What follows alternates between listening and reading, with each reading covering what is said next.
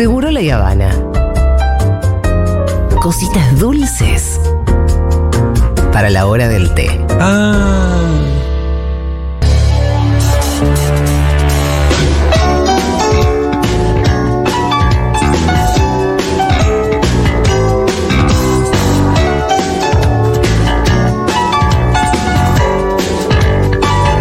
Muy bien, vamos a hablar ahora de eh, extraterrestres. Extraterrestres. Qué lindo. Eh, puse la música de mi favorito. Sí, claro, sí, sí. Sí, obvio, el mejor extraterrestre de Hicimos todos. un videito una vez con esta música. Sí.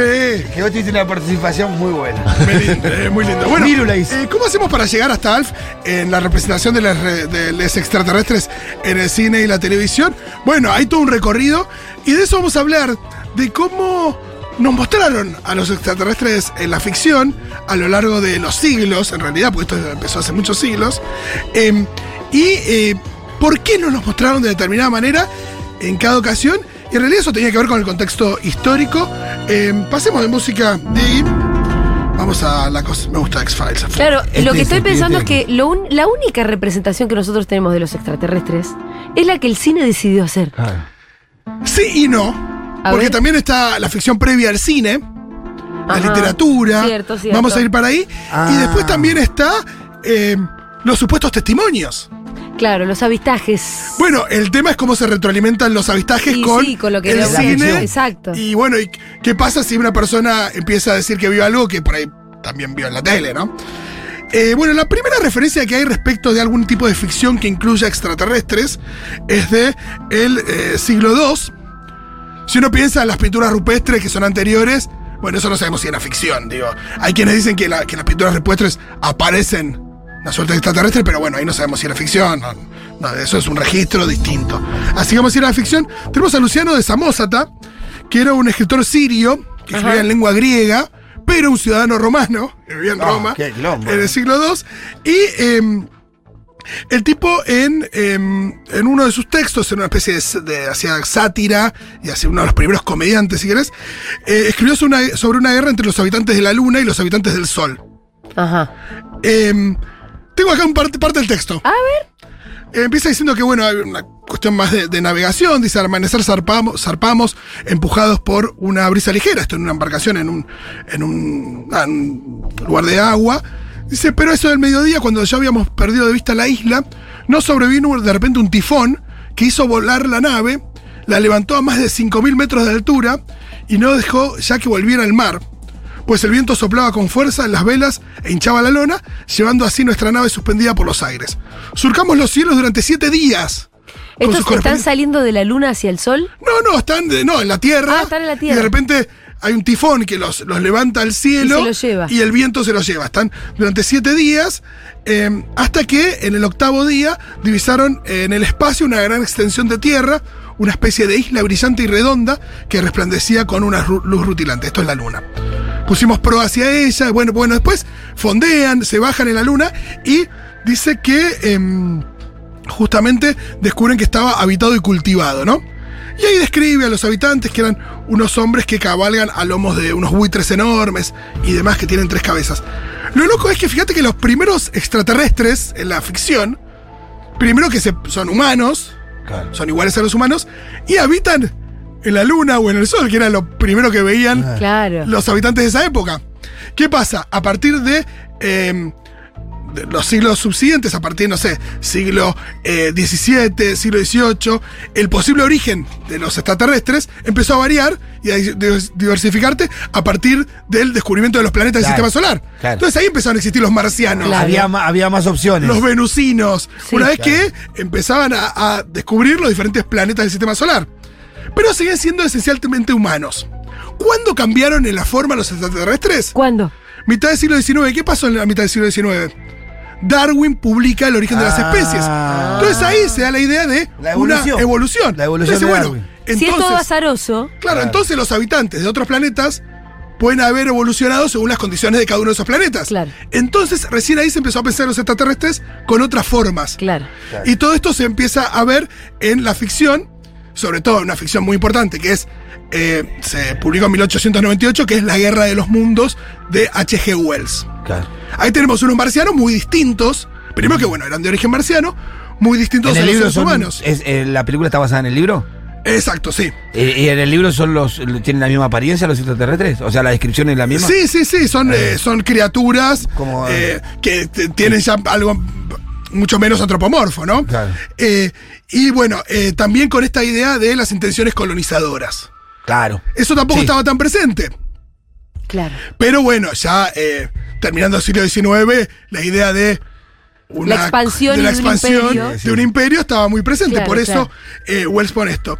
¿Y por qué le va también a otro Wells, en realidad escrito diferente, a Orson Welles, cuando 30 años después, o casi 40 años después, hace esa transmisión de la Guerra de los Mundos por radio que generó histeria colectiva en Estados Unidos? Porque si nos vamos al año 38, la idea de una invasión Claro. estaba muy presente por lo que estaba La pasando en Europa. Guerra. Exacto. La Segunda Guerra Mundial. Por lo que estaba empezando a suceder en Europa. Por eso también ahí en la proliferación de ya este género, ya con el cine existiendo, de eh, la ciencia ficción y con criaturas extraterrestres, creció tanto en los años 40 y 50 con eh, justamente eh, el antecedente de la Segunda Guerra y la idea de los alienígenas colonizadores, ¿no? Estos alienígenas que vienen con sus rayos láser Sí, La idea del encuentro. del encuentro, pero hostil, y colonizador, ¿no? Eh, así crece este, mm, este género con también dos fenómenos. Por un lado, la proliferación de la aviación comercial, que también se da en esas décadas, donde empieza a haber también avistamientos, Claro. o supuestos avistamientos, de em, pilotos Sí. de diferentes... eh, Muchos pilotos de la Segunda Ah, ¿los Guerra pilotos Mundial. veían cosas en el cielo? Sí, Los pilotos de la Segunda Guerra Mundial hay un montón de. No solo pilotos de guerra, sino también pilotos de De aviones comerciales que también empezaban a, a crecer eh, eh, en esa época. Y ahí empieza la idea del fenómeno ovni, de los avistamientos. Sí. Un niño Digo, flotó ahí- sobre mí. Por ahí esto venía de antes también, pero digo, se empieza a proliferar mucho la idea de los avistamientos. Eh, el, el caso Roswell, el Claro. Área 51, eh, todo esto también, después lo vamos a, profundizar con el tema de la Guerra Fría y la paranoia, ¿no? Los testimonios también empiezan a aparecer. Em, y ahí es muy loco lo empieza a suceder, ¿no? Y es lo que decíamos antes. Bueno, ¿qué vino antes? ¿El testimonio de los pequeños hombrecillos verdes o la representación en cine? Eh, hay ejemplos de eh, algunos testimonios en algunos diarios de, em, de pueblos de Norteamérica donde se habla de un granjero que ve un plato volador que baja y le disparan, los tipos eh, es- esquivan los, los- los disparos, estos seres em, verdes, eh, con la cabeza más grande, con los ojos, los ojos. también más grandes y negros, con los brazos más largos y que miden eh, un metro veinte. Esas serían dos de las cuestiones que coinciden en la caracterización de los, de los marcianos, de los extraterrestres, los ojos y las manos, los brazos. La dimensión de los brazos y la dimensión de los ojos. Sí. Como que todo. Alguien vio algo así, porque todos coinciden en eso. Por eso, bueno, y se empieza a generar esta idea, por supuesto, también en el cine. Y en el cine se empieza a diferenciar la cuestión de la forma que tienen y las intenciones. Claro. ¿No? Es muy gracioso porque si vienen con mala onda, eh, probablemente se parezcan a insectos, arácnidos, reptiles. eh, hay también una cosa antropomorfa. Si vienen con una buena intención, ya sea aparente o real, eh, por ahí tienen más apariencia humana, ¿no? O de o mamíferos. ¿sí? Em, ¿Cuál es muy- sería el ejemplo? Es muy interesante, pero también. son de paz. Claro, este. Sí, no, no, no, Sí. cuando, no, otra cosa, cuando vienen supuestamente, como al principio de invasión extraterrestre, que vienen, Ah, que tienen apariencia humana, pero en Claro. realidad no es así. También muy interesante lo que sucedía en la década del 50 con eh, otra forma que podían adquirir los extraterrestres, que era la forma de microorganismos o bacterias o, o un pedazo como una viscosidad, que eso también está en el simbionte de, de Venom, en Claro, Spider-Man, que eh, tiene la capacidad de alojarse en un huésped y cambiar su comportamiento. La invasión de los usurpadores de cuerpos, la idea de que una, una criatura extraterrestre se mete en tu cuerpo, adquiere tu cuerpo, pero lo comanda a su placer y te, de alguna manera te, te invade, Que ¿no? consolida más la idea de estar entre nosotros. Están entre nosotros y todo esto de la mano de la paranoia por el comunismo y el cambio de vida Claro. de la vida norteamericana a partir de la inserción de los comunistas en, en su país, ¿no? Eh, también de la mano muchas películas de la paranoia frente a la guerra nuclear, la bomba atómica Claro. y las posibles eh, consecuencias de eh, una guerra nuclear con estas películas de hormigas gigantes, de criaturas eh, con magnitudes tremendas, por ahí a partir de una mutación. Godzilla también eh, surge a partir de eso, independientemente que no es un extraterrestre, ¿no? Fíjense que nada hasta ahora es casual, siempre va de la mano de los fenómenos. Sí, sí, sí, de un contexto Sí, político, contexto social, histórico. histórico.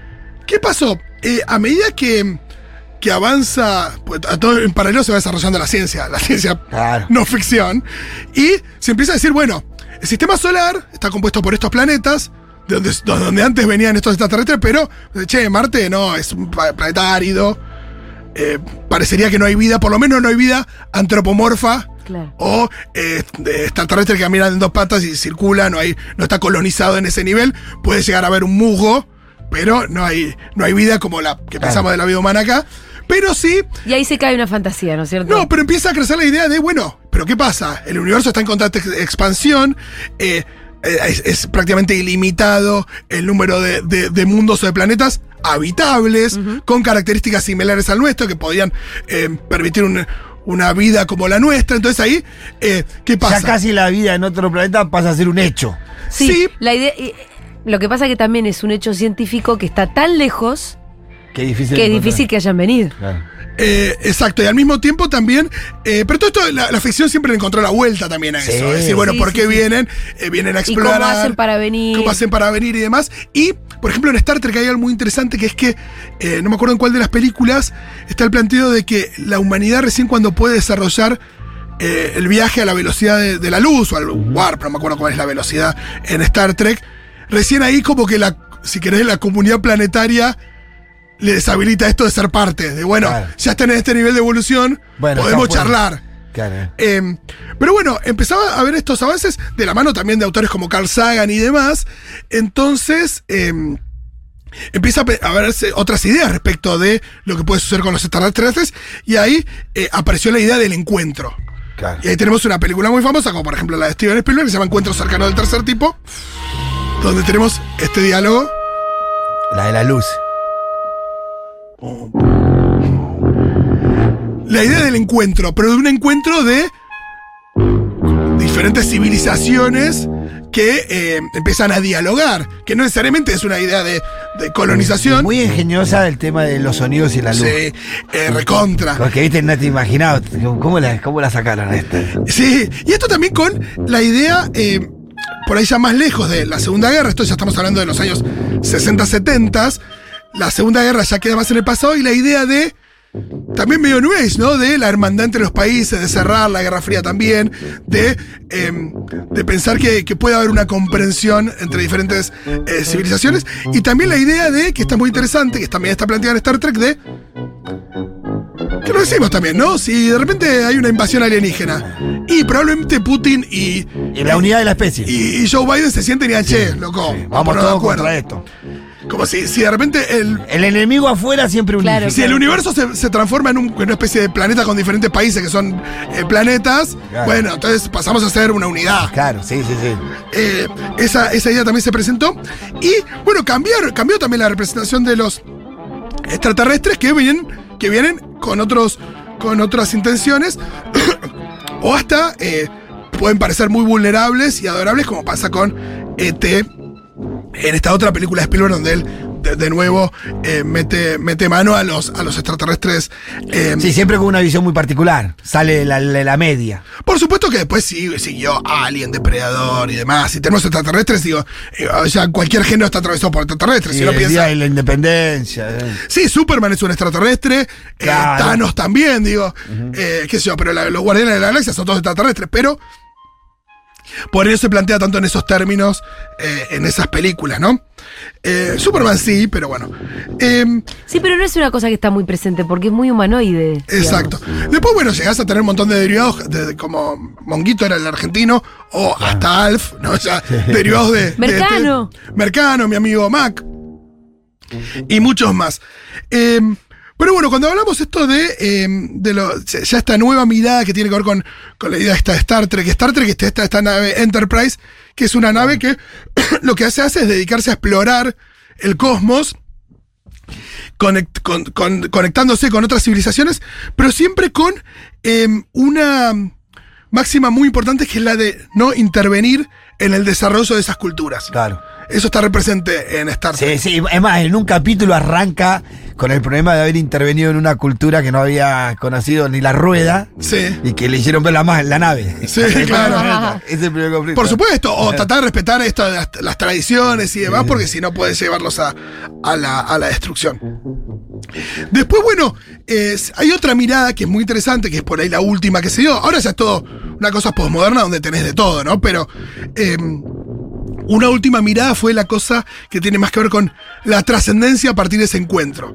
Por ejemplo, en la novela eh, Contacto de Carl Sagan, eh, hay una lo que, lo que hace una raza extraterrestre es darle a la humanidad unos planos para que desarrollen una máquina para que se puedan contactar con ellos y que de alguna manera habla también de la evolución de la especie en términos de eh, aprender cosas nuevas a partir del contacto extraterrestre. Esto también está muy presente en la película Rival con, con Amy Adams.